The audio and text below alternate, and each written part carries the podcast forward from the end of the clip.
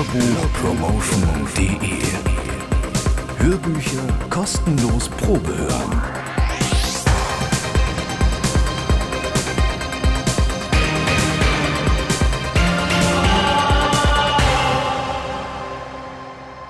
Hallo und herzlich willkommen zu einer weiteren Ausgabe von Hörbuchpromotion.de. Schön, dass ihr wieder dabei seid. Heute gibt es für euch endlich den letzten Teil von Runenbeschwörung von dem Hörbuchsampler Teufelsbrut, erschienen bei Musica Legenda. Es geht spannend weiter.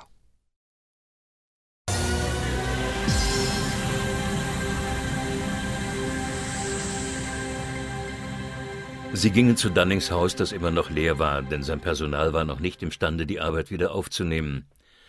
Die Mappe auf Dunnings Schreibtisch hatte mittlerweile Staub gefangen. Dazwischen lagen die Blöcke von Zetteln kleineren Formats, welche er für seine Notizen verwendete. Und aus einem rutschte, als er ihn in die Hand nahm, ein Streifen aus dünnem Papier heraus und flatterte mit unnatürlicher Schnelligkeit in den Raum. Das Fenster war offen, aber Harrington schlug es zu, gerade noch rechtzeitig, um das Zettelchen am Fortfliegen zu hindern und es einzufangen. Das habe ich mir gedacht, sagte er. Dieses Papier könnte identisch sein mit dem, welches meinem Bruder gegeben wurde. Sie müssen aufpassen, Dunning. Das könnte für Sie etwas sehr Ernstes bedeuten. Dann fand eine lange Beratung statt. Der Zettel wurde genauestens überprüft. Wie Harrington gesagt hatte, waren die Zeichen mehr Runen als alles andere, aber keiner der beiden Männer konnte sie entziffern. Auch wollten sie den Text nicht kopieren, denn sie fürchteten, dass der üble Inhalt sich damit irgendwie weiter verbreiten könnte. Es blieb also unmöglich, wenn ich da etwas vorausgreifen darf, mit Sicherheit festzustellen, was genau mit dieser seltsamen Botschaft übermittelt wurde. Sowohl Dunning als auch Harrington waren fest davon überzeugt, dass es die Wirkung hatte, seine Besitzer in äußerst unerwünschte Gesellschaft zu bringen. Sie stimmten darin überein, dass es zu dem Ort zurückgebracht werden musste, wo es herkam, sowie auch darin, dass nur der persönliche Einsatz eine sichere und verlässliche Vorgehensweise war. Und an dieser Stelle mussten Vorkehrungen getroffen werden, denn Carswell kannte Dunning von Angesicht her. Zunächst musste Dunning also seine äußere Erscheinung verändern und seinen Bart abrasieren. Könnte aber andererseits der Schicksalsschlag sie vorher treffen? Nach Harringtons Meinung konnte der Zeitablauf berechnet werden. Er wusste noch das Datum des Konzerts, an dem sein Bruder mit dem Fluch überzogen wurde. Es war der 18. Juni gewesen. Der Tod erfolgte am 18. September. Dunning erinnerte Harrington daran, dass eine Frist von drei Monaten in der Inschrift des Zugfensters erwähnt worden war. Meine Rechnung beträgt vielleicht auch drei Monate, ergänzte er mit einem freudlosen Lachen. Ich denke, das lässt sich mit meinem Kalender herausfinden. Ja, hier. Der 23. April war der Tag im Museum. Das bringt uns zum 23. Juli. Jetzt ist es für mich natürlich außerordentlich wichtig, alles über den weiteren Fortgang der Probleme Ihres Bruders zu erfahren, wenn es Ihnen möglich ist, darüber zu sprechen. Natürlich. Besonders aufreibend war für ihn das Bewusstsein, beobachtet zu werden, wenn er allein war. Nach einer Weile habe ich dann in seinem Zimmer übernachtet. Das war ohne Zweifel eine Verbesserung für ihn. Allerdings hat er ziemlich viel im Schlaf gesprochen. Wovon? Ist es klug, sich damit zu beschäftigen, bevor die Dinge zum Abschluss gebracht sind? Ich denke nicht. Aber ich kann Ihnen Folgendes sagen. Zwei Sachen erreichten ihn während dieser Zeit per Post. Beide mit Londoner Briefmarke, adressiert wie ein Geschäftsbrief. Die eine Sendung war ein Holzschnitt von Buick, einfach herausgerissen. Er zeigte eine nur vom Mond beschienene Straße mit einem Mann, der von einer abstoßenden und dämonischen Kreatur verfolgt wurde. Darunter standen ein paar Zeilen aus dem Ancient Mariner, den wohl der Holzschnitt illustriert, die von jemandem handeln, der sich umgesehen hat, und weiter hieß es Er geht voran und dreht sich nicht mehr um. Er weiß, der Teufel tritt zu ihm heran, schrecklich und stumm. Das andere war ein Kalender von der Art, wie ihn Kaufleute oftmals verschenken. Mein Bruder hat ihm keine weitere Beachtung geschenkt. Allerdings habe ich ihn mir nach seinem Tod näher angeschaut. Ich entdeckte, dass alles, was der Kalender nach dem 18. September enthalten hatte, herausgerissen worden war. Im Übrigen sind Sie vielleicht überrascht über die Tatsache, dass mein Bruder an dem Abend, als er getötet wurde, alleine ausging. Es war aber tatsächlich so, dass er ungefähr in den letzten zehn Tagen seines Lebens nicht mehr das Gefühl hatte, verfolgt oder beobachtet zu werden. Die Unterhaltung endete folgendermaßen. Harrington, der einen von Carswells Nachbarn kannte, meinte, dass es dadurch möglich wäre, seine Vorhaben zu beobachten. Dunning müsste sich mit dem Papier bereithalten, um Carswells Weg im geeigneten Moment zu kreuzen. Sie gingen auseinander. Die folgenden Wochen waren zweifellos eine ernsthafte Belastung für Dunnings Nerven. Die ungreifbare Grenze, die sich an dem Tag, an dem er das Papier bekommen hatte, um ihn her erhoben zu haben schien, entwickelte sich allmählich zu einer brütenden Finsternis, die ihn von allen Fluchtmöglichkeiten abschnitt, von denen man annehmen konnte, dass er auf sie zurückgreifen würde. Niemand war in der Nähe, der sie ihm hätte vorschlagen können, und er schien aller Initiative beraubt. Voller unaussprechlicher Befürchtungen wartete er die Monate Mai, Juni und Juli hindurch auf eine Meldung von Harrington. Während all dieser Zeit rührte Carswell sich nicht von Lafford Abbey fort. Schließlich, weniger als eine Woche vor dem Datum, welches er mittlerweile als das Ende seiner irdischen Tätigkeit ansah, kam ein Telegramm. Er wird Victoria Station Donnerstagabend mit dem Pferdzug verlassen. Versäumen Sie das nicht. Ich werde Sie heute Abend aufsuchen. Harrington. Er traf planmäßig ein und sie schmiedeten Pläne. Der Zug fuhr um neun von Victoria ab und seine letzte Station vor Dover war Croydon West. Harrington würde an der Victoria Station auf Carswell deuten, in Croydon Ausschau nach Dunning halten und ihn, wenn nötig, bei einem vereinbarten Namen rufen. Dunning, so weit wie möglich verkleidet, durfte keine Namensschilder oder Initialen auf seinem Handgepäck haben und musste unter allen Umständen den Zettel bei sich führen. Die Anspannung, die Dunning während seines Wartens auf dem Bahnsteig von Croydon verspürte, muss ich nicht weiter beschreiben. Das Gefühl der Gefahr, das er in den letzten Tagen gehabt hatte, war noch geschärft worden durch die Tatsache, dass die Wolke um ihn herum deutlich heller geworden war. Aber Erleichterung war ein unheilvolles Symptom, und wenn Carswell ihm nun entkäme, wäre die Hoffnung dahin. Und dafür gab es so viele Gelegenheiten. Das Gerücht der Reise mochte selbst schon ein Ablenkungsmanöver sein. Die 20 Minuten, in denen er auf dem Bahnsteig hin und her lief und jeden Gepäckträger nach dem Fährzug befragte, waren die bittersten, die er je erlebt hatte. Doch der Zug fuhr ein und Harrington saß am Fenster. Es war natürlich wichtig, dass er nicht erkannt wurde, also stieg Dunning am anderen Ende des Waggons ein und begab sich erst nach und nach zu dem Abteil, in dem Harrington und Carswell saßen. Im Großen und Ganzen war er froh, als er feststellte, dass der Wagen alles andere als voll war.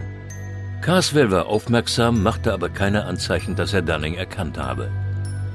Dunning setzte sich ihm schräg gegenüber und versuchte zunächst ohne Erfolg, dann mit zunehmendem Zutrauen in seine Fähigkeiten sich die Chancen für den erwünschten Transfer auszurechnen. Gegenüber von Carswell und damit neben Dunning lagen Carswells Mäntel übereinander auf der Sitzfläche. Es wäre nutzlos, den Zettel zwischen die Mäntel zu schieben. Es wäre nicht sicher, oder besser, er würde sich nicht sicher fühlen, wenn das Papier nicht auf irgendeine Weise von ihm angeboten und von dem anderen entgegengenommen würde.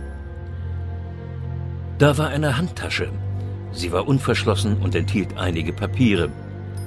Ob er es wohl fertig bekäme, sie so zu verbergen, dass Carswell das Abteil ohne sie verlassen würde und er sie ihm dann geben könnte? Eigentlich lag dieser Plan nahe, wenn er sich nur mit Harrington beraten konnte, aber das ging leider nicht. Die Minuten verstrichen. Immer wieder stand Carswell auf und ging hinaus auf den Korridor. Beim zweiten Mal war Dunning unmittelbar davor, die Tasche vom Sitz herunterzuschieben, aber er fing einen Blick Harringtons auf und las eine Warnung darin. Carswell beobachtete sie vom Korridor aus. Wahrscheinlich wollte er sehen, ob die beiden Männer sich erkannten. Er kam wieder zurück, aber er blieb offensichtlich unruhig. Und als er schließlich zum dritten Mal aufstand, keimte endlich Hoffnung auf, denn es rutschte tatsächlich etwas von seinem Sitz und fiel unmerklich zu Boden. Carswell ging ein weiteres Mal hinaus und war nun vom Korridorfenster aus nicht mehr zu sehen. Dunning hob den heruntergefallenen Gegenstand auf und erkannte, dass er nun die Lösung des Problems in der Hand hielt. Es war eines der Fahrkartenhefte von Cooks und es enthielt auch Fahrkarten. Diese Hefte haben eine Tasche in ihrem Umschlag und ein paar Sekunden später war der Zettel, um den es geht, hineingeschoben. Zur Sicherheit stand Harrington währenddessen auf dem Gang und spielte am Rollo herum. Es war geschafft. Und gerade zur rechten Zeit, denn der Zug verlangsamte nun kurz vor Dover seine Fahrt. Einen Moment später kehrte Carswell in das Abteil zurück. Irgendwie bekam Dunning es fertig, seine Stimme nicht zittern zu lassen, und erreichte Carswell das Fahrkartenheft und sagte, Darf ich Ihnen das geben, Sir? Ich glaube, das gehört Ihnen. Nach einem kurzen Blick auf das innenliegende Ticket stotterte Carswell die erhoffte Antwort, Ja, das ist meins. Haben Sie vielen Dank, Sir. Und er verwahrte es in seiner Brusttasche. Selbst in den letzten verbleibenden Augenblicken, es waren Momente von angespannter Furcht, denn sie wussten nicht, was ein verfrühtes Entdecken des Papiers für Folgen haben würde, bemerkten beide Männer, dass der Waggon sich merkwürdig verdunkelte und wärmer wurde, dass Carswell fahrig und bedrückt war, dass er die übereinandergelegten Mäntel erst zu sich heranzog und dann zurückstieß, als ob sie ihn anwiderten, dass er dann aufrecht saß und beide Männer sorgenvoll ansah. Diese wiederum beeilten sich, fast krank vor Besorgnis, ihre Sachen zusammenzusuchen. Beide rechneten bereits fest damit, dass Carswell kurz davor war, sie anzusprechen, als der Zug in Dover Stadt hielt. Während des kurzen Zeitraums zwischen Dover Stadt und Pier hielten sich beide verständlicherweise auf dem Gang auf.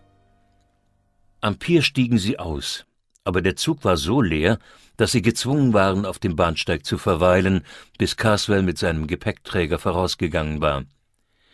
Erst dann war es für beide sicher genug, einen Händedruck und ein Wort der Gratulation auszutauschen. Als Folge hiervon wurde Dunning beinahe nahe ohnmächtig. Harring, Harring, Harrington, Lin, Lin, Lin. Er selbst ging einige Schritte voraus, bis er die Gangway zu dem Boot, an dem Carswell mittlerweile angekommen war, sehen konnte. Dort prüfte ein Mann sein Ticket. Dann stieg Carswell mit Mänteln beladen in das Boot hinein. Plötzlich rief der Angestellte ihm nach Sir, verzeihen Sie, hat der andere Herr seine Fahrkarte gezeigt? Wen zum Teufel meinen Sie mit dem anderen Herrn? kam Carswells schnarrende Stimme vom Deck zurück. Der Fahrkartenprüfer beugte sich vor und sah ihn an. Teufel? Na ja, ich weiß nicht, bin aber sicher, hörte Harrington den Mann zu sich selbst sagen.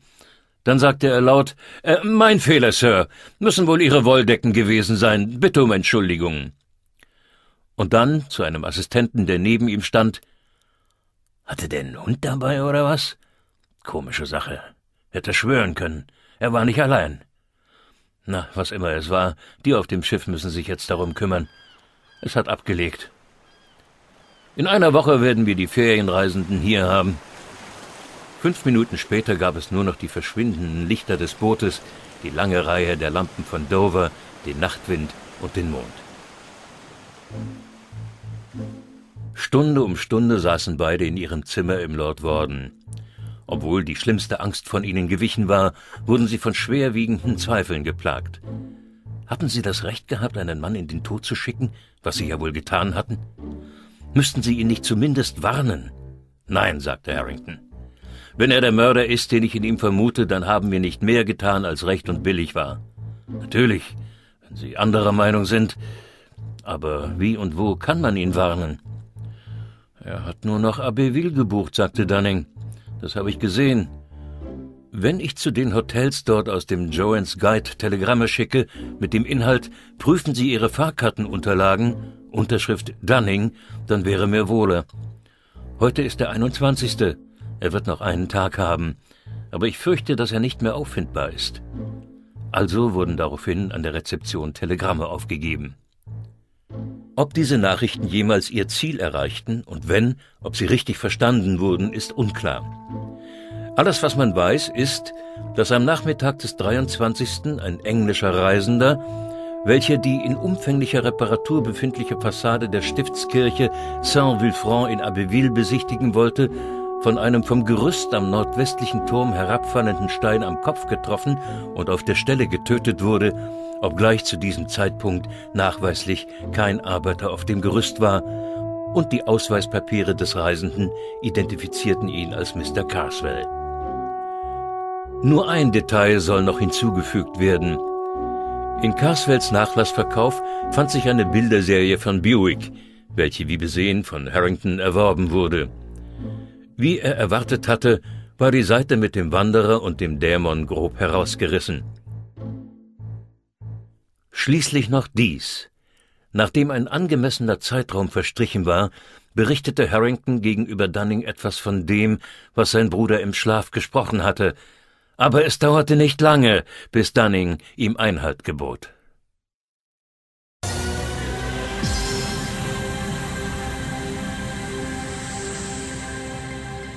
Wer sich jetzt also noch die restlichen Geschichten von Teufelsbrut anhören möchte, klickt bei mir rein www.hörbuchpromotion.de.